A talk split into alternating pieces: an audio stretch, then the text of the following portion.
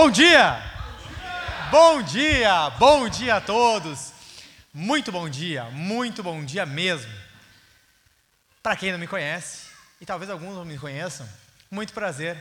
Meu nome é Everton, sou um dos pastores dessa igreja. E você é muito bem-vindo aqui nessa noite, ou melhor, essa noite, essa manhã. Você é muito bem-vindo aqui nessa manhã. Você que está aqui há tanto tempo, há tantos anos, milênios, você que está nos visitando hoje pela primeira vez, segunda vez, todos são muito bem-vindos. É um prazer de minha parte, um prazer da parte de toda a igreja, eu a garanto, receber você nessa manhã. Então eu reitero, sejam muito bem-vindos. Sejam muito bem-vindos. E com certeza você é muito bem-vindo por Jesus. Porque o culto hoje, esse domingo pela manhã, é um culto ao Senhor. Nós estamos unicamente reunidos por causa dele, por causa de Jesus. Então esse culto ele tem um efeito espiritual muito maior do que talvez tu consiga compreender nesse momento. Talvez tu veio até aqui e o pastor Daniel leu o salmo contigo, tu estava cantando até agora, o pastor Daniel orou contigo e talvez ainda tu não conseguiu entender. E tudo bem, tranquilo, mas tu ainda não conseguiu entender profundamente o peso de estarmos reunidos aqui num domingo pela manhã. A igreja do mundo todo está reunida e os santos do Antigo Testamento desejavam estar aqui em sua época. Eles imaginavam como seria a reunião do povo de Deus. E eles não imaginavam, eles não puderam viver aquilo que nós estamos vivendo aqui quando eles estavam neste mundo. Então eu quero que você. Eu estou dando essa introdução básica nesse início aqui, quando eu cheguei aqui, unicamente para que você reposicione o teu coração, lembrando exatamente onde você está nessa manhã. E por que eu estou dizendo isso? Porque a palavra de Deus é poderosa. Porque Jesus é poderoso. E talvez tu esteja aqui sem expectativa nenhuma. Eu lembro, o nosso Deus é poderoso para transformar completamente a tua vida, transformar por intermédio do Espírito Santo a tua alma e tu nunca mais ser o mesmo. É essa expectativa que nós devemos ter culto após culto, que Jesus é poderoso para operar eficazmente em nós. Então esteja com isso no teu coração, logo agora, logo no início, logo no começo, aqui do sermão. Eu não sei se eu bati no microfone, mas deu um negócio aqui, o Ricardo está trabalhando ali, para que o som fique uma beleza. Foi uma benção ontem em Canoas, se alguém já estava em Canoas, foi uma benção, Jesus é bom. E eu queria tratar o mesmo assunto que tratei ontem com vocês, aqui nessa manhã. Eu quero falar com vocês hoje de um cara, de um cara controverso na Bíblia, de um cara complicado. E ao, à medida do tempo que tu vai analisando a história desse cara que, pelo tamanho da escritura, não é uma história tão grande, mas é com alguns uh, acontecimentos bem dramáticos na história dele. E é algo que eu quero refletir contigo nessa manhã. Eu quero refletir sobre a história desse homem, sobre o tipo de vida que ele levava, sobre o tipo de postura que ele tinha para responder às, às situações da vida. E eu quero que nós analisemos o que nós podemos aprender por intermédio da vida dele.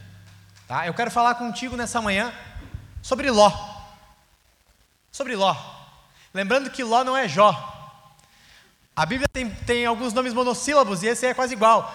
Então, ao longo de preparar esse sermão, ao longo de comentar sobre ele, ontem, lá em Canoas, eu disse assim: irmão, saiba de uma coisa: toda vez que eu falar Jó, é Ló. Então não confunda a tua cabeça. Se sair um Jó aqui, daqui a pouco eu vou falando, falando é porque o Jó fez isso, porque o Jó fez aquilo, aconteceu outra coisa com o Jó, saiba que é Ló. Está resolvido, né? O primeiro problema que poderia surgir na tua cabeça sobre dúvidas desse sermão está resolvido. Tudo a vez que eu falar Jó é Ló. Resolvido, passado esse, esse ponto. Vamos falar sobre Ló. E por isso que o título desse sermão é exatamente esse: Vivo, mas quase morto. Se tivesse dado tempo, eu queria que o pessoal colocasse um zumbi aqui. Porque é essa a história de Ló. Talvez tu conheça um pouco, ouviu falar da história de Ló, ou conhece tudo que a Bíblia fala sobre Ló, pelo menos ali em Gênesis. E talvez tu lembre um pouco da história dele. E talvez olhando de primeiro momento, na tua cabeça, hum, a história de Ló não parece tão intrigante, não parece algo tão cativante, ouvir da história de Ló. Mas, mas tem alguns eventos bem, bem interessantes aqui. Vou te dar uma pequena pincelada aqui da vida de Ló. Ló era sobrinho de Abraão. Abraão é mais fácil, né? Abraão é o pai da fé. Abraão está é, é, tá lá logo no início. Deus tira ele da sua terra, da sua parentela e da casa de teu pai. Vai para uma terra que eu te mostrarei. Gênesis 12, né? Abraão vai. A tiracolo vai o sobrinho dele, Ló. Ló está junto com Abraão. Quando Deus chama Abraão para ele ir para aquela terra que Abraão não conhece, mas ele vai, Ló vai junto. Quando Abraão ele foge para o Egito, para procurar comida, porque estava passando por uma fome na terra, Ló vai junto. Quando Abraão volta, Ló volta com ele. A história de Ló durante muito tempo é junta com seu tio Abraão. E se tu pensar nos homens piedosos do passado, devia ser muito bom estar próximo de Abraão. Abraão era um dos poucos piedosos da sua época. Abraão poderia ser o grande piedoso do seu tempo. Abraão poderia ser conhecido, conhecido com a grande fé do seu tempo. Era muito bom estar junto de Abraão. Era o melhor, era o melhor discipulado que tu podia ter naquela época. Ló estava lá, ao lado de seu tio Abraão. Chega um tempo que os dois prosperam muito, os dois ficam muito ricos, os dois ganham muito dinheiro, ganham muitas terras, muito pasto, muito gado. E a palavra de Deus diz em Gênesis 13 que chega um momento que a terra não comporta mais os dois. A terra não aguenta mais os dois, porque é muito animal para comer muita pastagem, é muita água para as pessoas e os animais beberem, e não tem mais espaço para os dois naquela terra. E os funcionários de Ló e os funcionários de Abraão começam a brigar, e um, diz, e um começa a demarcar a cerca um pouquinho mais para lá, e outro traz a cerca um pouquinho mais para cá. E daí um acha um poço e diz é os animais de Abraão que vão beber, e outro diz não, foi, fomos nós que achamos, é os de Ló que vão beber. E começa a ter briga entre os pastores de Ló e os pastores de Abraão. Até que chega um momento que Abraão, muito sábio, como eu falei, pai na fé, um homem piedoso, chega para Ló e diz assim: a coisa está complicada, nós estamos brigando, nós somos parentes próximos, somos parentes chegados, não dá para continuar assim, a terra não aguenta nós dois. Se a coisa continuar assim, a gente vai ficar que nem fazendeiro do Mato Grosso, se matando a tiro. Não dá para ficar desse jeito. Vamos fazer o seguinte: escolhe para onde tu quer ir. Se tu ir para a direita, eu vou para a esquerda. Se for para a esquerda, eu vou para a direita. A escolha é tua. Para onde tu quiser ir, tu é livre. Abraão foi humilde ali. E disse: Olha, escolhe para onde tu quiser. Abraão era mais velho, Abraão era mais experiente, Abraão estava guiando Ló, mas Abraão diz assim: Escolhe, eu estou nas tuas mãos. O que, que Ló faz? Ló olha, olha para a esquerda, para a direita, acha uma terra boa, que o texto bíblico diz que era como o jardim do Senhor, uma terra bem regada, como a terra do Egito. O Egito, na época, era o país próspero da, da, daquela época, da, daquele período no mundo. Então ele olha como se ele estivesse olhando, bom, aquela terra é como os Estados Unidos da América, e ele escolhe e eu vou para aquele lado. E Ló vai para aquele lado e eles finalmente se separam. Bom, Ló vai para uma terra boa, mas tem um pequeno detalhe no texto bíblico.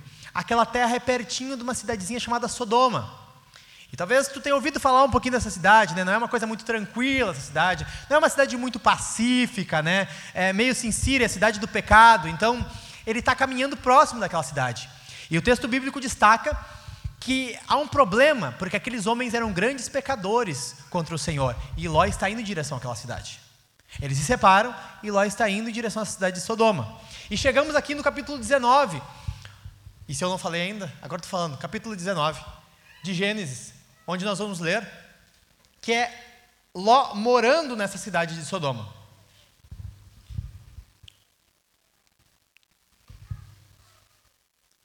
Gênesis capítulo 19.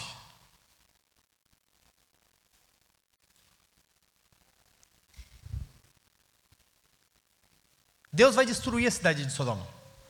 Chega, o pecado daquela cidade era demais. E quando Deus decide destruir uma cidade, é porque a coisa é séria. Né? Não, é, não é pouca coisa. Tanto que tu vê que Deus está tendo misericórdia por Porto Alegre, para o Brasil, graças ao Senhor. Ele não destruiu ainda o Brasil, ele não destruiu o Rio de Janeiro, ele não destruiu Porto Alegre. Ou seja, Deus está sendo misericordioso. Aqui chegou num nível que não dava mais. E Deus ia destruir aquela cidade.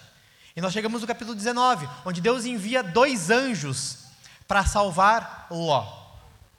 Então me acompanha aí na leitura. Gênesis capítulo 19, a partir do versículo 1. Vamos ler do 1 ao 21. Todos acharam? Então me acompanhe na leitura. Ao anoitecer, os dois anjos chegaram a Sodoma. Ló estava sentado junto ao portão da cidade. Quando viu os anjos, levantou-se e, indo ao encontro deles, prostrou-se com o rosto em terra e lhes disse: Por favor, meus senhores, venham para a casa deste servo de vocês. Poderão passar a noite, lavar os pés, levantar-se de madrugada e seguir o seu caminho. Mas eles responderam: Não, passaremos a noite na praça. Ló insistiu tanto que eles foram e entraram na casa dele. Deu-lhes um banquete, fez assar uns pães sem fermento e eles comeram. Mas antes que eles se deitassem, os homens daquela cidade cercaram a casa.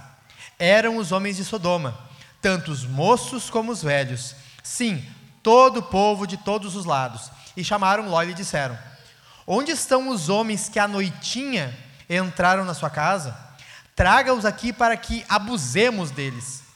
Então Ló foi até a porta, fechou atrás de si e disse: Meus irmãos, peço-lhes que não cometam essa maldade. Olhem aqui, tenho duas filhas virgens e vou trazê-las para vocês. Façam com elas o que quiserem, porém não façam nada a estes homens, porque se acham sob a proteção do meu teto. Eles, porém, disseram: Saia daí. E acrescentaram: Ele é estrangeiro, veio morar entre nós e pretende ser juiz em tudo. Vamos fazer com você pior do que com eles. E atiraram-se contra o homem, contra Ló, e se aproximaram para arrombar a porta.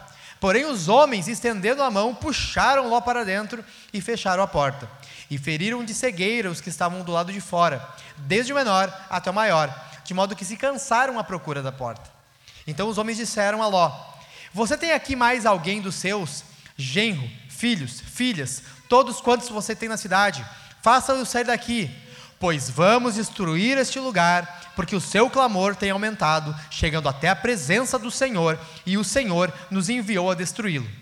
Então Ló saiu e foi falar com seus genros, os que estavam com, para casar com suas filhas. Ele disse: Levantam-se e saiam deste lugar, porque o Senhor vai destruir a cidade.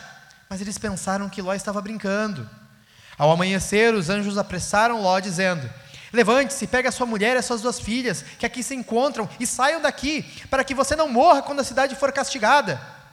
Como, porém, ele se demorasse, aqueles homens o pegaram pela mão, a ele, a sua mulher e as duas filhas, sendo-lhe o Senhor misericordioso, e o tiraram e o puseram fora da cidade.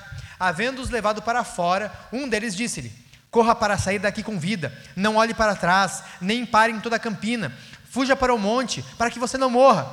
Mas ó disse a eles: Assim não, meu senhor. Eis que o teu servo encontrou favor diante dos teus olhos, e engrandeceste a tua misericórdia para comigo, salvando a minha vida. Mas não posso fugir para o monte, pois receio que a destruição vá me alcançar e eu morra. Eis aqui perto uma cidadezinha, para a qual eu posso fugir. Ela é bem pequena. Permita que eu fuja para lá. Ela é bem pequena, não é verdade? E nela poderei salvar a minha vida. O anjo respondeu: Quanto a isso, estou de acordo, para não destruir a cidade que você acaba de falar. Vá depressa e refugie-se nela, pois nada posso fazer enquanto você não tiver chegado lá. Por isso a cidade recebeu o nome de Zoar. Uma baita de uma leitura, 21 versículos. Espero que você tenha acompanhado comigo. Aí, ó, cliquei errado aqui. Espero que você tenha acompanhado comigo. Você acompanhou essa narrativa? Acompanhou as evidências que acontecem ali? Coisas importantes para se achar estranho ali. Os anjos chegam na cidade, Entram na cidade, Ló leva eles para casa, os caras batem na porta dizendo: tragam eles para cá porque vamos abusar deles. Para te ver o nível que aquela cidade estava. Tanto os moços quanto os velhos. Todo o povo da cidade estava lá. Nós vamos abusar desses caras que entraram na tua casa. Segundo, quando o anjo anuncia para Ló, nós vamos destruir a cidade. Finalmente ele fala no versículo 13, ele avisa Ló: Nós vamos destruir esse lugar. Ele anuncia para Ló finalmente o juízo de Deus, está claro para Ló. Ele diz: Ló, acha alguém, leva alguém. Ele vai falar com os seus genros. Não consegue resolver, eles não vão com ele. Os anjos novamente apressam Ló: Vamos embora, Ló, a gente vai destruir a cidade. O que, que o texto fala no versículo 16? Como, porém, ele se demorasse. Aqueles anjos que com capacidade vinda de Deus, cegaram os homens daquela cidade, ou seja, deram uma evidência: olha, nós não estamos só falando palavras ao léu, há um poder de Deus aqui, Deus está nos comissionando, cegou os homens daquela cidade, Nós estamos te anunciando que nós vamos destruir, Deus vai destruir essa cidade. E Ele está dizendo: vamos embora, vamos embora, nós precisamos destruir a cidade, nós viemos te salvar, vamos embora. Que, que o texto diz no versículo 16? Ló se demorava. Eu imagino que quando os anjos falavam com Ló, Ló estava parado assim. Parado. E não era um, um parado de. Poderia pensar assim, é o cara que está sob choque, ele está em choque, ele não consegue reação. Não, ele simplesmente está parado, assim, conjecturando, não levando a sério o que está diante dele. Qual é a realidade espiritual de um cara assim? Qual é a condição espiritual de um homem como Ló? As evidências estão diante de Ló. Os sinais estão diante dele. O risco está posto diante dele. Não é só algo que ele está presumindo, é algo que ele está enxergando. A situação está caminhando para um rumo do qual uma coisa complicada vai acontecer. Exige uma resposta de Ló. E Ló está inerte, parado, sem resposta, sem manifestação, sem pronta resposta. Ele está parado que nem o baiano que vê a cobra vindo e não se movimenta. E a cobra está chegando e tudo bem. E ele diz: a coisa é terrível, mas ele não se move. Ló está nessa mesma condição. Ele não entende a realidade espiritual que está diante dele. Ele não, não entende o perigo para qual a sua alma, o perigo para qual a sua casa, o perigo para qual a sua família está caminhando. Ele vê os sintomas, ele vê as evidências, ele vê os perigos e ele está inerte. O alerta está dado, não só por palavras, mas por coisas que ele consegue ver, por sinais que ele consegue detectar. O coração dele está percebendo que as coisas estão estranhas e de que jeito ele responde? Parado. Essa é a realidade espiritual de Ló. E eu quero que você entenda uma coisa. Essa pode ser a tua realidade espiritual aqui nessa manhã. Essa pode ser a realidade da tua vida nessa manhã. E tu nota que coisas estão acontecendo na tua vida, coisas estão acontecendo no teu coração. Tu está vendo que está sendo plantadas coisas no interior do teu coração, más motivações, pensamentos pecaminosos, inclinações para o mal, caminho para a piedade, para a impiedade, tu não é mais piedoso, tu não é mais uma pessoa de oração como tu era, tu não é mais uma pessoa que presta atenção na palavra como tu prestava. Tu vê a tua casa e tu vê o rumo que a tua casa está andando, que os teus filhos, a tua esposa, o teu marido estão caminhando e tu diz assim: as coisas estão caminhando para algo complicado. E tu está parado. Tu está inerte. E talvez na tua cabeça tu está te prendendo a um sofisma chamado tempo cura tudo. O tempo vai resolver, as coisas vão se assentar. Mas elas não vão. As evidências estão postas diante de ti. E assim como Ló, tu está inerte. Ou seja, os alertas de Deus, a palavra de Deus, a santidade de Deus, a vontade de Deus perderam o brilho para Ló, assim como podem estar perdendo o brilho para ti. As coisas de Deus perderam a sua importância. A vontade de Deus, que Jesus seja glorificado, que o nome do Senhor seja exaltado, por intermédio da tua vida, perdeu o brilho. Não tem mais aquele peso, não tem mais aquela seriedade, não está entre as prioridades da tua vida como Ló. E daí tu pode me olhar e dizer assim: que aplicação mais cachorra essa que tu está falando, Everton? Que aplicação mais falseta essa? Pelo que tu está me dizendo de Ló, pelo que tu está me dizendo pelo tipo de vida que ele teve, pelo tipo de resposta que ele tem, ele está sendo alvo da misericórdia de Deus, mas nem salvo esse cara é, nem santo esse cara é. Afinal, Deus fala, Deus fala, ele não ouve, esse cara não é salvo. Esse cara mora numa cidade de ímpios. Esse cara foi caminhando em direção ao pecado. E se nós olharmos a, a, o panorama bíblico, Sodoma representa o pecado. Morar naquele período dentro de uma cidade representava estar se ligando a este mundo. Se você conhece um pouco da história de Abraão, você entende, Abraão é um peregrino. Por quê? Porque isso simboliza que Abraão não está se contaminando com esse mundo. Enquanto isso, Ló, que é o sobrinho dele, está morando dentro de uma cidade das mais ímpias do momento que Deus vai destruir. Ou seja, Ló é um ímpiozão. Ló não é crente. E tu está querendo aplicar para mim, que crê em Jesus, que conheça o Senhor, tu está querendo aplicar para mim um caso de Ló, que nem crente é. Olhando para esse panorama aqui, Ló é crente ou não é crente? Ló crê no Senhor ou não crê no Senhor? O que tu acha? Eu vou te dizer, olhando o panorama de Gênesis 19 e o que representa Ló morar na cidade, eu diria: Ló não é cristão, Ló não crê no Senhor, Ló não é crente. E, e boa parte do, do, dos comentaristas que eu li sobre esse texto, os pastores que eu li sobre esse texto, eles dizem a mesma coisa. Se eu olhar para Gênesis 19, se eu olhar para a história de Ló, Ló não conhece o Senhor, Ló não crê no Senhor, tanto que a voz de Deus não significa nada para ele. Só que, pelo Espírito Santo de Deus, que quis deixar isso bem claro na Escritura, Ló é crente. E como que eu sei que Ló é crente? O texto bíblico diz, em 2 Pedro, capítulo 2, versículo 6 em diante, o seguinte, preste atenção. O apóstolo Pedro está comentando sobre esse caso.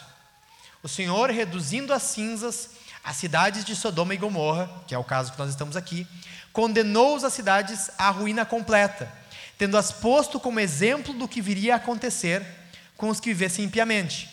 Mas o Senhor livrou quem? O justo Ló, que ficava como? Aflito com a conduta libertina daqueles insubordinados. Porque esse homem justo, pelo que via e ouvia ao morar entre eles, atormentava sua alma justa, dia após dia, por causa das obras iníquas que aqueles praticavam. Essa é a condição de Ló. O texto bíblico deixa claro, em 2 Pedro 2, versículos 6 a 8, que Ló é crente. Ele é chamado três vezes de o justo Ló. Certamente, porque se nós lermos só Gênesis, nós concluímos que ele nem crente era. Nós podemos dizer assim: é um homem perdido no inferno, com o pezinho no inferno. Mas o texto bíblico deixa claro que o homem que nós estamos lendo aqui e o homem de quem nós estamos tratando, ele confia no Senhor. A sua vida está salva. A sua vida está nas mãos de Deus. E parece tão estranho ver o caso dele e confirmar que ele crê no Senhor. E talvez isso sirva de alerta para nós que prontamente, quando vemos algumas pessoas com umas doutrinas meio fracas por aí, pessoas até meio perdidas das ideias no seu cristianismo, nós prontamente dizemos: esse aí não é cristão. Esse aí não é salvo. Esse aí é ímpio. Talvez o texto de Ló nos mostre que nós devemos ter muito cuidado quando nós declaramos que uma pessoa é não salva e que outra pessoa é salva. Talvez nós devemos ter mais cuidado no nosso julgamento. Porque às vezes há muitas evidências contra uma pessoa, mas nós não a conhecemos de perto. Talvez nós ouvimos falar dele, talvez nós ouvimos falar de longe sobre essa pessoa, mas nós não a conhecemos por perto, a ponto de julgar propriamente os seus frutos. Nós temos que ter cuidado com os julgamentos que nós fazemos com aquele que nós consideramos ímpio ou justo. Ló aqui é justo, todo cambaleante, todo estragado, todo apodrecido, mas há uma marca da graça de Deus nele. O texto bíblico fala que ele se atormentava pela impiedade da cidade ele se atormentava pela maldade da cidade, ele se atormentava pelo pecado da cidade. Isso só pode ser uma mostra da graça de Deus sobre a vida dele, porque ninguém se atormenta pelo pecado alheio se não é pelo Espírito. Ninguém se atormenta e se perturba pelo pecado se não é pelo Espírito. Há uma graça de Deus aqui a ele. Mas há um problema. E talvez é um problema que tu passe hoje. Tu te dói e te pesa pelo pecado de terceiros, pelo mal que acontece com outros. Mas até onde, por exemplo, tu te doer pelo que tratamos agora, semana retrasada sobre o aborto, sobre o assassinato de bebês, que é algo terrível, que é algo que tu tem que te doer mesmo, que é algo que tem que te perturbar, mas até onde esses casos não estão sendo um subterfúgio para tu esconder os teus próprios pecados? Até onde nós ouvirmos que pastores caíram em adultério, e caíram é algo sério mesmo, e estão pecando, estão envergonhando o nome de Jesus, até onde isso que te dói não é um subterfúgio para tu calar os teus próprios pecados? Os pecados de terceiros te perturbam, a corrupção no país, no governo Bolsonaro te perturba, ou no governo Lula te perturba, mas até onde isso não é um subterfúgio, uma, uma exclusão, um esconderijo, para tu não pensar nos teus próprios pecados? Como Ló. Ló conseguia entender perfeitamente a situação destruída da cidade, mas ele não conseguia ver o problema da sua própria alma, a ponto de ele ficar inerte e não responder ao Senhor. Até onde tu não está nessa mesma situação? Calando a voz que chama atenção para os teus próprios pecados e respondendo isso para os pecados dos outros, que devem te doer. mas não deve calar os teus próprios pecados. Não deve calar os teus próprios alertas. Ló aqui é um relato de um crente. Por isso que quase morto. Vivo, mas quase morto. Ele é um crente apático, ele é um crente amolecido, ele é um crente sem resposta, ele é um crente sem vigor, ele é um crente indolente. Sabe o que é indolente? Indolente no, no, no, seu sentido estrito é aquele que não tem dor, ausência de dor. Isso que é uma pessoa indolente. E talvez tu, que talvez seja doente, talvez esteja gripado, talvez esteja com uma dor nas costas aí, talvez tu diga, é bom ser indolente então. É, se pensar numa dor física é bom mesmo. Mas no caso de Ló, isso quer dizer que ele é um homem que não perturba o seu coração por nada. Ele não perturba o seu coração com nada que se refere a Deus. O seu coração ele não fica aflito, o seu coração não fica perturbado, o seu coração não fica desafiado, o seu coração não fica exortado por nada que se refere a Deus. E a voz de Deus vem, e a palavra de Deus vem, e aquilo passa para ele e passa longe, e às vezes transforma a vida de muitas pessoas, mas no coração dele ele fica parado, ele se demora, ele não reage, ele é um homem indolente, ele é indolente à palavra de Deus. Como um homem cauterizado, não só no pecado, mas em ouvir a voz de Deus. Ela passa por ele, a palavra de Deus passa com seriedade sobre ele, e ele não tem resposta. Ele é um homem indolente. As evidências de Deus, os alertas de Deus, os riscos que Deus está mostrando estão passando por ele, a oferta de juízo está passando por ele e ele não percebe nada. Ele percebe, na verdade, só ele não leva a sério. John Charles Ryle vai comentar sobre cristãos indolentes, sobre crentes no mesmo estágio de Ló. Ele fala o seguinte: esses crentes indolentes acreditam no céu, mas ainda assim parecem desejá-lo com pouco vigor, e no inferno, e mesmo assim parecem não ter pavor dele. Eles amam ao Senhor Jesus, mas o trabalho que realizam para ele é tão insignificante. Eles odeiam o diabo, mas parecem atraí-lo para perto de si. Sabem que o tempo é curto, mas vivem como se ele fosse longo. Sabem que tem uma batalha a combater, mas ainda assim parecem pensar que estão em tempo de paz. Sabem que precisam disputar uma corrida, e com frequência parecem pessoas que estão imóveis. Sabem que o juiz está às portas e que há a ira vindoura, e mesmo assim parecem estar meio adormecidos. É surpreendente que sejam assim e ainda não são melhores do que isso essas pessoas estão como mortas. E talvez tu esteja aqui nessa manhã como essas. Você está como morto. Você tem vida. Você está salvo por Jesus. Você está resgatado do pecado. Esperamos que sim. Mas tu está inerte ao Senhor e não responde nada. Talvez o teu caso seja como o de Ló. E diante disso, diante dessa desse caso chamado Ló, diante desse repertório aqui ofertado pela vida de Ló e por essa situação, nós temos algumas perguntas que precisam ser respondidas. E eu quero fazer essas perguntas e respondê-las juntos contigo. Primeira pergunta que nós podemos tirar desse caso de Ló: Qual a causa da apatia de Ló? Porque Ló é um cara apático. Ló é um cara que não responde, apático, indolente. Qual é a causa disso? Qual é, qual é o motivador disso? O que gerou este homem a chegar nessa situação?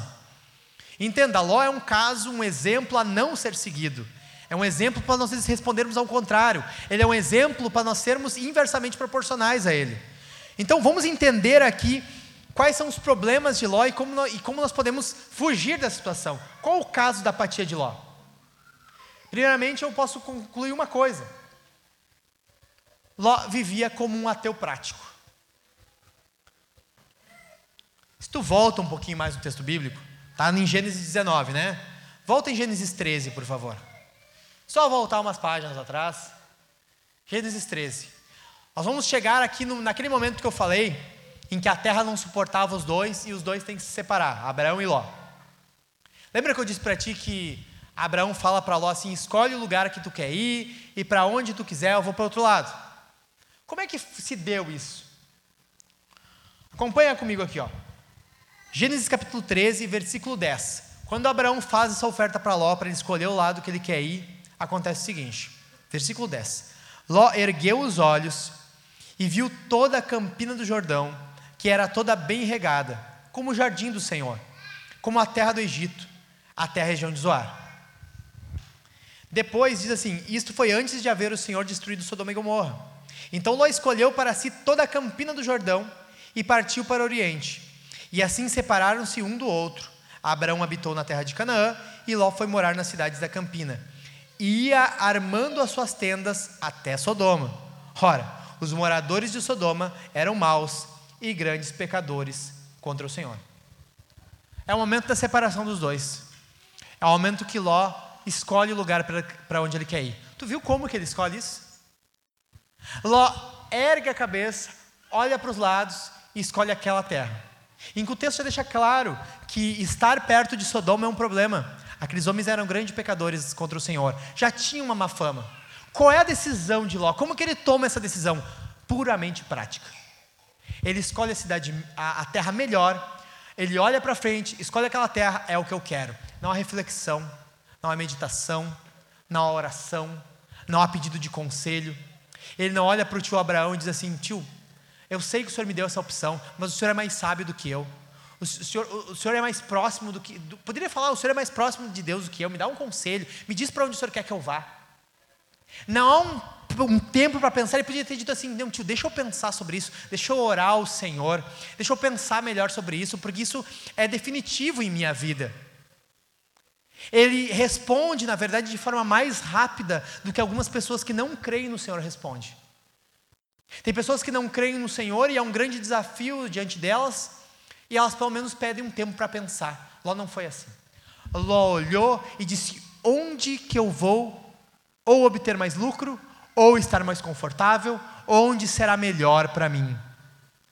Mas essa avaliação não incluía como ele poderia agradar melhor a Deus.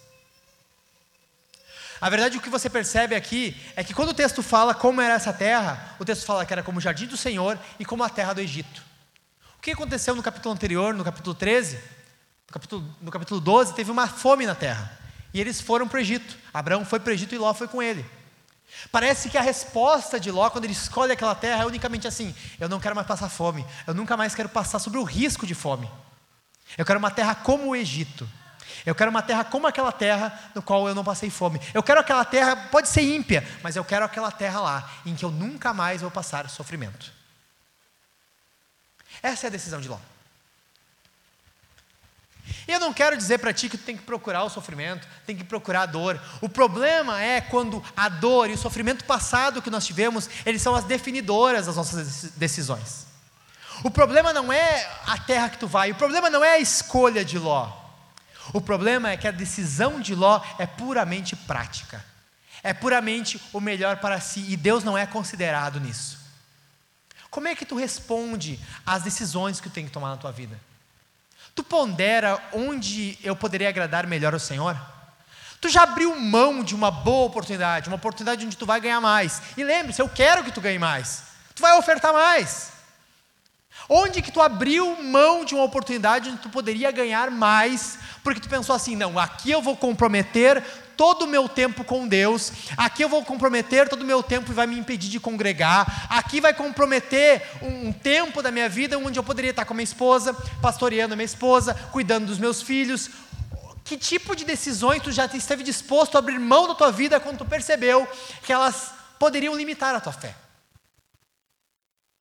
Como que tu toma as decisões balizadoras da tua vida? Emprego, lugar onde tu vai morar, lugar onde tu vai trabalhar, as, as coisas que tu vai adquirir. Com que consciência tu escolhe essas coisas? O que, que são os definidores das tuas decisões? Tu basicamente escolhe coisas que unicamente te deixarão mais confortável, ou tu escolhe coisas em primeiro tu pensa, aqui eu poderei servir melhor ao Senhor. Aqui o meu tempo contribuirá melhor ao Senhor. Aqui eu poderei falar mais de Jesus. Como são as decisões que tu toma? Quando tu faz uma compra, quando tu faz uma aquisição, quando tu decide comprar alguma coisa que é cara, tu pensa assim: não, eu não vou comprar isso agora porque isso vai me impedir de ofertar. Ou tu compra porque o que melhor está para ti é o teu conforto, é, é, é a tua alegria de ter uma propriedade, ou de adquirir alguma coisa, ou de ganhar mais como são as decisões da tua vida. Nós vemos aqui em Ló que a sua cabeça começa a ficar cauterizada em, de, eh, em relação a Deus, porque as suas decisões são tomadas unicamente pensando no seu conforto e pensando no seu bem. O problema não é a decisão, o problema é que Deus não é considerado nos caminhos de Ló. Quais os efeitos que isso causa? Tu vê que cada vez mais ele vai indo em direção a Sodoma. Quando ele escolhe a terra ali, ele não está morando em Sodoma. O texto diz que ele vai armando as suas tendas em direção a Sodoma. No capítulo 14, tu vai ver que ele já está morando em Sodoma. E no capítulo 19, exatamente onde ele está. Ele está dentro de Sodoma. Ele foi avançando em progressão. Talvez a primeira decisão prática que ele tomou, em que, Jesus não estava não estava sendo considerado, parecia que quando ele olhava era uma boa decisão. Parecia que quando ele olhava era, um, era uma coisa boa. Mas no final se mostrou um laço para ele. Pondera, se, se hoje tu decidir ir embora desse bairro, ir embora dessa cidade, embora desse estado, embora desse país, o fato de tu achar uma boa igreja para congregar importa para ti? Ou não? Ou ela passa batido? Porque há uma boa oportunidade. Que tipo de oportunidade boa é essa? Que se tu analisá-la friamente, ela tem mais tendência a te afastar de Deus do que te aproximar. Que tipo de oportunidade boa é essa? É a oportunidade que tu escolheu que no médio ou no longo prazo tu vê que a tua fé será perturbada, tu vê que a tua casa será abalada, tu vê que o teu casamento pode ser destruído. Que tipo de decisão é essa? Que tipo de oportunidade vinda do inferno é essa que tu está escolhendo? Ló era um homem altamente pragmático, como, como alguns dizem, né? É tão bom ser pragmático. A gente sempre diz o que vamos fazer na prática sobre isso. E isso é muito bom, é muito bom ser prático. Mas onde Deus está nisso tudo? Aonde a vontade de Deus, onde Jesus está nisso tudo? Aonde meu coração está ponderando que Jesus será glorificado nisso? Que o nome de Jesus será conhecido nisso? Que eu estarei mais próximo de Deus e não mais longe? Então, Ló vivia como um ateu prático. O que mais? Ele estava no meio dos ímpios, não visando a missão. Há muitas coisas que me, me fazem ir a essa conclusão no capítulo 19. Primeiro, você entende que Ló tinha alguma importância nessa cidade. Ele era um homem de negócios. Por quê? Porque quando os anjos chegam no capítulo 19, versículo 1, ele estava na porta da cidade. E se tu lembra do livro de Ruth, tu lembra que Boaz estava na porta da cidade para aqui para fazer negócios. Por quê? Porque naquele tempo se faziam negócios, compra e venda, troca de mercadorias na porta da cidade. Pô, nós lembramos que Ló era um cara rico, né? Ló era um cara próspero. Ló era um criador de gado. Onde melhor ele faria negócios? Na porta da cidade. Nós lembramos também o seguinte: que a esposa de Ló parecia amar muito aquela cidade. Então, eles não estavam ali naquela cidade propriamente porque tinha algum alvo, além de se sentir confortável naquela cidade e além de Ló fazer bons negócios naquela cidade. Tu percebe isso por quê?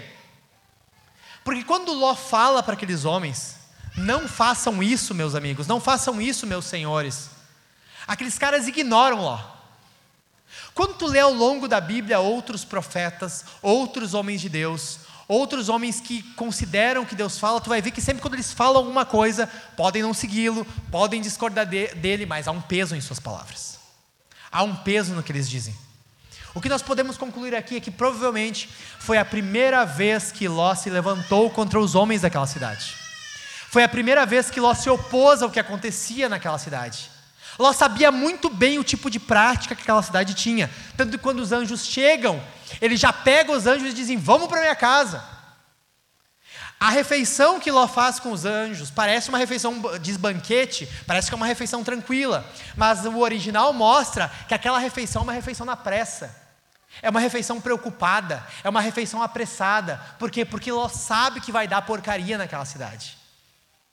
Ló sabe que, ele, que algo, coisas ruins acontecem naquela cidade. Ló sabe o modus operandi daquela cidade.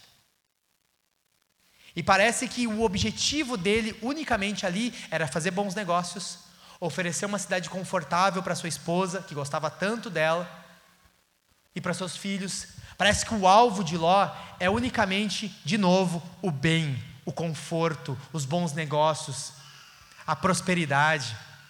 E de novo, eu não estou batendo a mão que você lucre, que você ganhe dinheiro. O problema é quando essas coisas são as definidoras da tua vida. O pro problema é quando o que tu ganha, o conforto da tua vida são o que define as tuas decisões. Como Ló. Ló não estava agindo como missionário naquela cidade. Ele estava usando unicamente aquela cidade com o fim de ganhar algum lucro. Como é a tua vida? Talvez você esteja convivendo com algumas pessoas aqui que não conhecem Jesus. E tu está te deixando ser contaminado pelo tipo de vida que essas pessoas levam. E tu não está influenciando elas com o evangelho.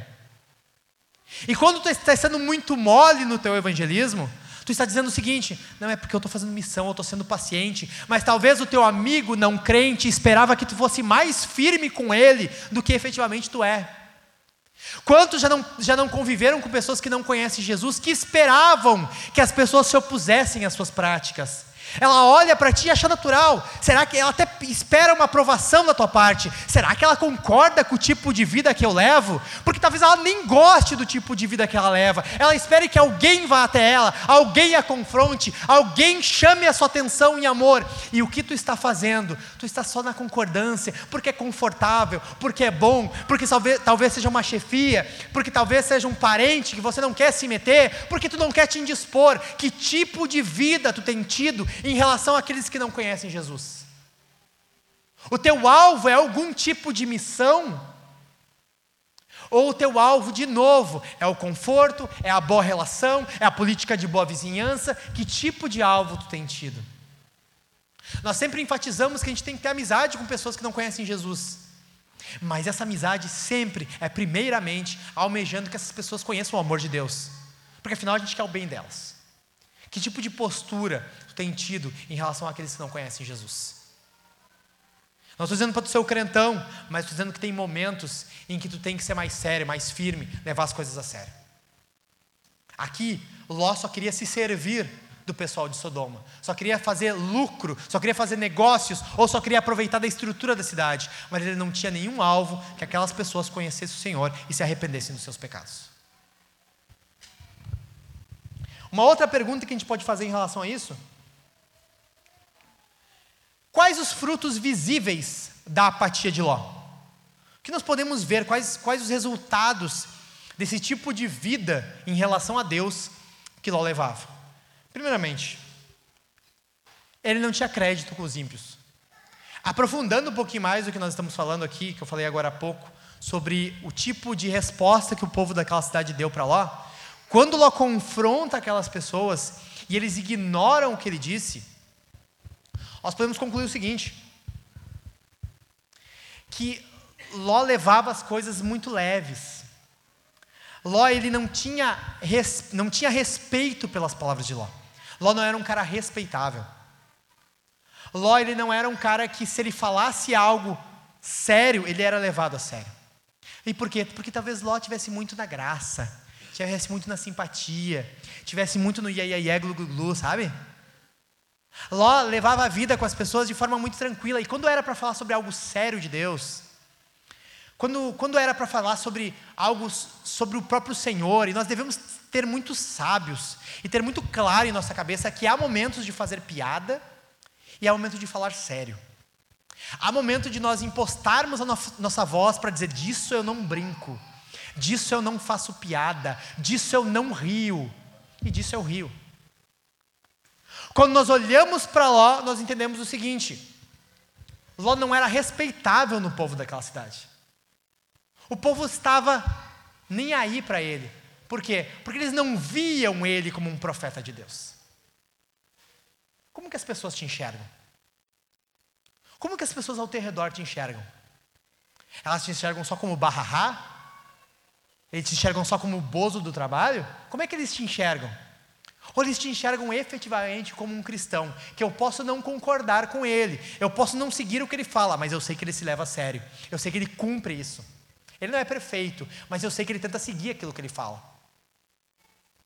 Ou tu é o preguiçosinho, ou tu é o fofoqueirinho, ou tu é aquele que causa perturbação onde passa. E não é uma perturbação positiva. Não está alertando as pessoas, não está falando algo sério. Não, é o cara que causa o caos sem objetivo. Que tipo de pessoa tu é? O Ló também não tinha crédito com a família. Quando ele vai falar lá com seus futuros genros, os caras que iam casar com suas filhas, vamos embora da cidade, o que, que o texto diz? Eles acharam que Ló estava brincando. Mas eles pensavam que Ló estava brincando. Tu entende o que, que é na Bíblia um homem velho? Chamar umas pessoas, vamos embora, porque Deus vai destruir a cidade, e eles pensarem que ele estava brincando. Já dá para perceber aí que o nome de Deus muitas vezes passou pela boca de Ló como brincadeira. Essa piadinha de Ló já deve ter passado várias vezes.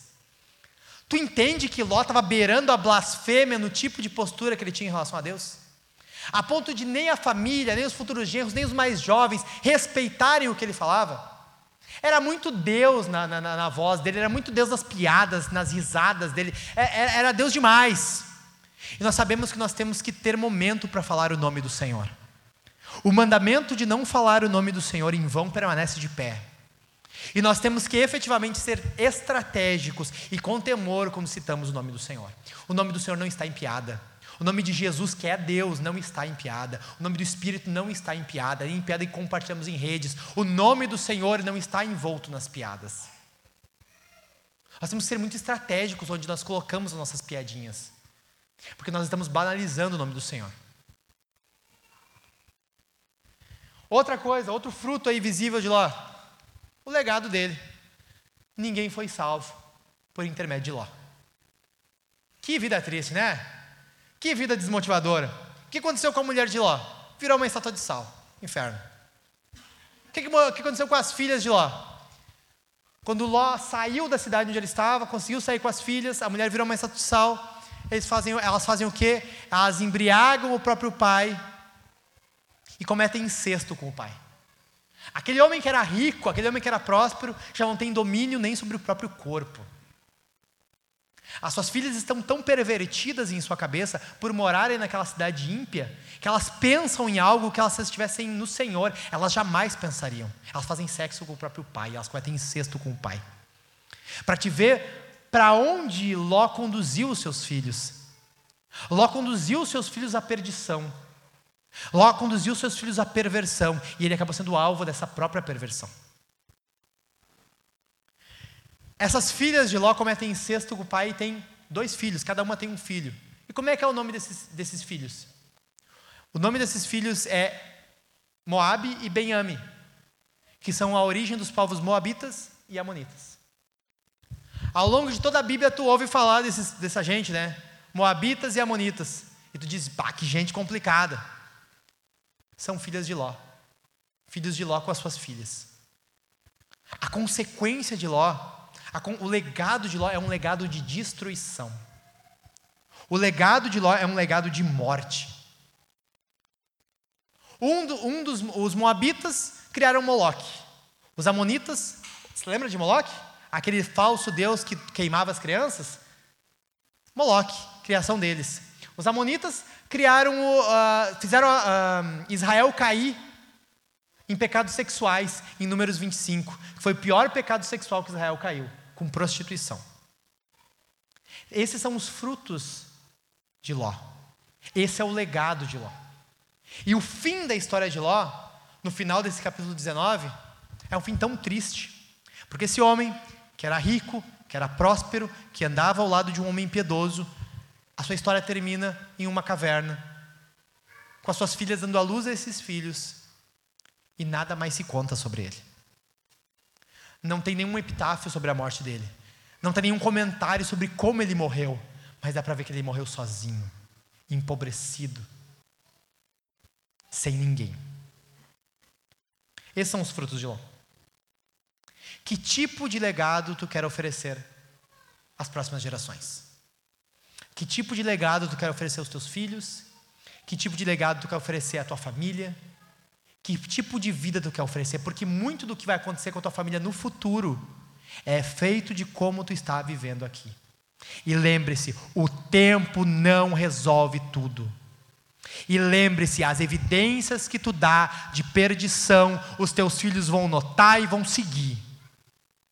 Os efeitos que tu dá de perdição, a tua esposa vai notar e será prejudicada. Não ache que o tipo de vida que tu leva hoje, o tipo de vida indolente ao Senhor, não causará fruto. E não ache que o tempo resolverá isso, colocando na mão do tempo o cuidado que deveria ser teu.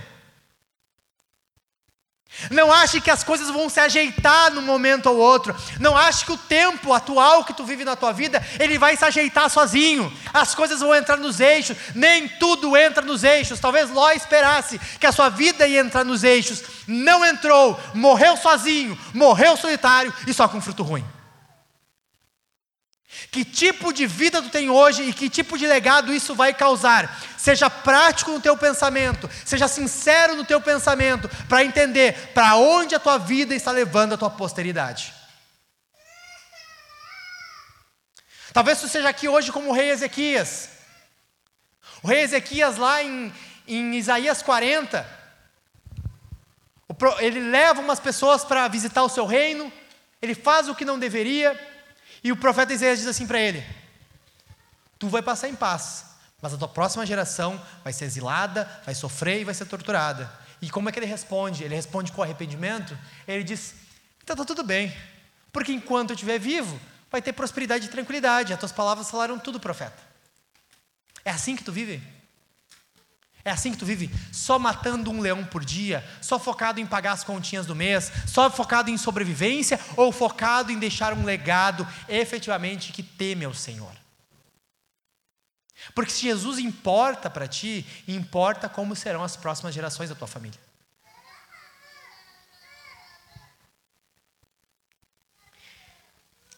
Então vemos a, vemos a causa da apatia, quais os frutos da apatia, e por fim, uma terceira pergunta e última. A apatia é o fim? É assim que acaba? É assim o final da vida de alguém? Daqui a pouco tu está me dizendo assim o seguinte, está pensando na tua cabeça. Bom, ele está pensando que tudo isso aconteceu com, com Ló. Mas ele está dizendo que Ló era salvo, né? Ló estava com o Senhor. Ló estava com Deus. Então está tudo bem. Porque o que me importa é chegar no céu. O que me importa é ser livre do inferno. Daqui a pouco teu alvo unicamente é isso. Quero só dizer uma coisa. Primeiramente, tu é um medíocre. Primeiramente, tu é um inútil, uma decepção. Se teu coração pensa unicamente em ser, chegar lá no céu cambaleando, não presta para nada. É um medíocre. E uma outra coisa também, né? Nós estamos lendo aqui esse texto e entendendo que Ló era um salvo, unicamente porque segunda Pedro atesta isso. Há um atestado de Deus de que Ló era salvo. Tu tem esse atestado aí? Tu garante isso aí? Tu garante que tu vai chegar lá? Eu, se eu fosse, tomava mais cuidado com a minha vida. Não interessa só, eu vou dizer bem claramente, só salvação não basta. Você não está aqui só para ser salvo. Você não está aqui só para chegar no céu no final. Esse não pode ser o teu único objetivo. Nós vemos aqui que dois anjos chegaram para resgatar Ló, não vemos? Olha que coisa séria, dois anjos chegaram para resgatar Ló. Mas se tu ler o capítulo anterior, Gênesis 18, tu vai ver que Abraão está interagindo com três anjos. Mas para resgatar Ló só chegam dois. E todo mundo conclui que o terceiro anjo é Jesus. Porque Abraão se prostrou diante dele e o anjo aceitou receber a adoração. Então era Jesus. Então, desses três anjos, só dois vão encontrar Ló. Jesus não foi. Jesus não quis encontrar Ló. Você entende a seriedade disso? Jesus que estava bem lá com Abraão, na hora de tratar de Ló, na hora de cuidar de Ló, na hora de resgatar Ló, Jesus não foi junto. Um comentarista bíblico, o Irsby, ele comenta sobre esse texto. E foi a citação mais pesada que eu li sobre isso, e a mais séria que eu li. Ele diz o seguinte: apesar de Ló ser cristão, sua vida era de tal forma que o Senhor não se sentia à vontade com ele. A vida de Ló era tão estragada, era tão indolente ao Senhor, era tão, tão tal qual, qual não se importava com o Senhor, que Jesus não se sentia à vontade para estar com lá. Jesus disse assim: Vai vocês, resgatem ele, eu não quero ir. Você entende a seriedade disso? Quando eles, tradu quando eles traduzem Efésios 3, capítulo 27, que Jesus habite ricamente em vós, uma tradução diz o seguinte: eles dizem que o original quer dizer que Jesus habite em ti de tal forma que ele se sinta plenamente à vontade contigo.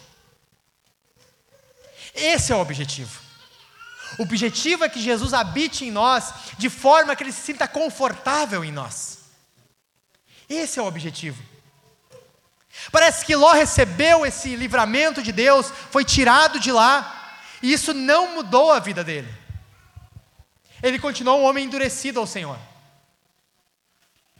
Tu vê no versículo 17, quando o anjo leva ele para fora da cidade, conduz ele para fora daquela cidade, o anjo diz o seguinte: vai para o monte, vai para o monte, lá tu vai ser guardado. O que que Ló faz? De novo ele retruca. Assim não, meu senhor. Eu não quero ir para o monte, por quê? Porque eu quero uma cidade. Me deixa ir para essa cidadezinha aqui chamada Zoar. Zoar quer dizer pequena. Tu vai ver isso no versículo uh, ah, 20. Eis aqui perto uma cidadezinha para a qual eu posso me refugiar. Ela é bem pequena, permita que eu fuja para lá. Que cidade é essa? Zoar. Quando nós lemos lá em Gênesis 13, quando ele encontra o local, a terra para que, ele, que ele quer ir, a cidade vai até Zoar. Ou seja, ele ainda não quer se livrar daquele lugar. Ele ainda não quer sair do seu confortozinho. Ele ainda não quer fugir, sair daquele local que ele se sente em paz. O que Ló quer é paz. O que Ló quer é tranquilidade. O que Ló quer é um descanso. Ele quer um descanso antes do descanso eterno. O que Ló quer é um local onde ele possa se refugiar. E mesmo que para isso ele possa criar uma distância segura de Deus.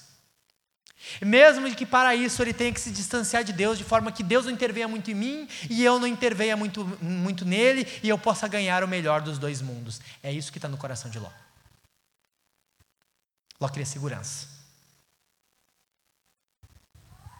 Tu vê que Ló entra numa escala descendente, quando ele está sendo pastoreado por Abraão, quando ele está sendo guiado por um bom exemplo, quando ele está aprendendo sobre Deus, ele está avançando e chega um momento em que nada disso serve para nada, porque a vida dele continua pouco a pouco se afastando do Senhor, porque parece que Deus tem um limite para ele. A presença de Deus na vida de Ló tem um limite. E eu pergunto para ti como é que tu tá, como é que é a tua vida. Parece que em algum momento da tua fé tu estava avançando, tu estava crescendo, tu estava aprendendo de Jesus, tu estava lendo a palavra, tu estava orando, tu estava investindo tempo com Deus, tu estava sendo pastoreado por pessoas competentes, tu estava sendo cuidado, tu estava amadurecendo na fé, mas parece que chegou um momento agora que nada disso mais faz efeito e tu não cresce mais. O platô que tu alcançou na tua fé parece que ele está assim há anos. Meu irmão, a gente precisa de líderes nessa igreja, a gente precisa de líderes de GC, a gente precisa de pessoas que peguem a mão no arado e avancem, sirvam, se disponham. Mas parece que tu está como que morto, parece que tu não quer te arriscar, parece que tu não quer dar cara a tapa, parece que tu não quer servir. Que tipo de nível está a sua vida? Que tipo de proteção que tu está tentando fazer a ponto de tu não querer se envolver muito com Deus, que sofrimento no passado que tu passou, que agora tu preserva o teu coração, porque tu não quer te envolver muito. Que tipo de vida tu está tendo? Que tipo de, distanciamento de Deus tu criou para ti, para te proteger? Eu me encaminho para o final dizendo o seguinte: não é isso que nós precisamos. Eu preciso que tu entenda que a tua vida não é unicamente ser salvo como que pelo fogo. O alvo da tua vida não pode ser só chegar no céu. O alvo da tua vida é viver para Jesus, vencer o pecado e dar muito fruto. Está na hora, meu irmão, da gente vencer esse pecado aí que está enfrentando há tanto tempo e lutar por pecados maiores, por, por outros pecados, passar disso. É, é estranho falar pecados maiores. Como assim pecados maiores? Parece que a gente está tanto tempo lutando contra um pecado que a gente não vence ele. Porque se tu vencer um pecado, tu vai crescer mais na fé e tu vai identificar outros problemas na tua vida. Mas não consegue ver esses outros problemas porque tu ainda está lutando contra aquela pornografiazinha. Tu está lutando ainda contra aquela irazinha, tu está lutando ainda contra aquela vontade de se afastar de tudo, se afastar da igreja, se afastar do Senhor, não abrir teu coração, tu está tá ainda lutando com essa coisinha, essa desconfiança. E tu não permite que Deus te trate e te faça ter um olhar mais claro da tua própria vida. Eu quero lembrar hoje para ti, Ló não é um exemplo a ser seguido. Pelo contrário, nós devemos responder Ló inversamente proporcional. Nós devemos usar Ló, e por isso que é bom nós termos casos assim, porque nós podemos enxergar o que nós devemos fazer para cuidar de nossa própria vida. Meu irmão, eu não quero que tu saia daqui hoje sem passar por essa etapa, sem acabar com isso, sem dar o início ao fim do platô da tua fé, essa estagnação da tua fé. Mas eu quero que tu desperte em Jesus. Eu quero te lembrar que Jesus nunca foi indolente. Jesus nunca foi morto em sua fé. Jesus nunca foi parado em sua fé. Jesus nunca foi inerte pelo Senhor. Pelo contrário, o zelo da casa de Deus consumia Jesus. Jesus destrói os, vendilhões lá do templo, por quê? Porque o zelo da casa de Deus consumia Jesus. Ele amava a Deus de tal forma que ele queria que o nome de Deus fosse conhecido. Ele amava a Deus de tal forma que isso consumia ele. E quando eu uso a palavra consumir, é exatamente isso que eu quero que tu enxergue. Eu quero que a palavra de Deus, eu quero que a vontade de Deus, que o desejo de que Deus seja conhecido e glorificado, que a vontade de servir Jesus te desgaste. Eu quero que isso te consuma. Porque consumir envolve cansaço, mas a recompensa é muito melhor. Efetivamente, consumir, desgastar, envolve sim um estafo. Tu vai cansar, tu vai te desgastar efetivamente. Mas a recompensa é infinitamente melhor. É muito melhor que essa vida oscilante que tu está vivendo. Eu quero que tu olhe para Jesus e tome Jesus como a tua base. Eu quero que tu sirva, eu quero que tu te disponha, eu quero que tu ame a Deus e saia dessa situação em que tu estagnou. Amém? Amém? Amém. Eu quero que tu fique de pé.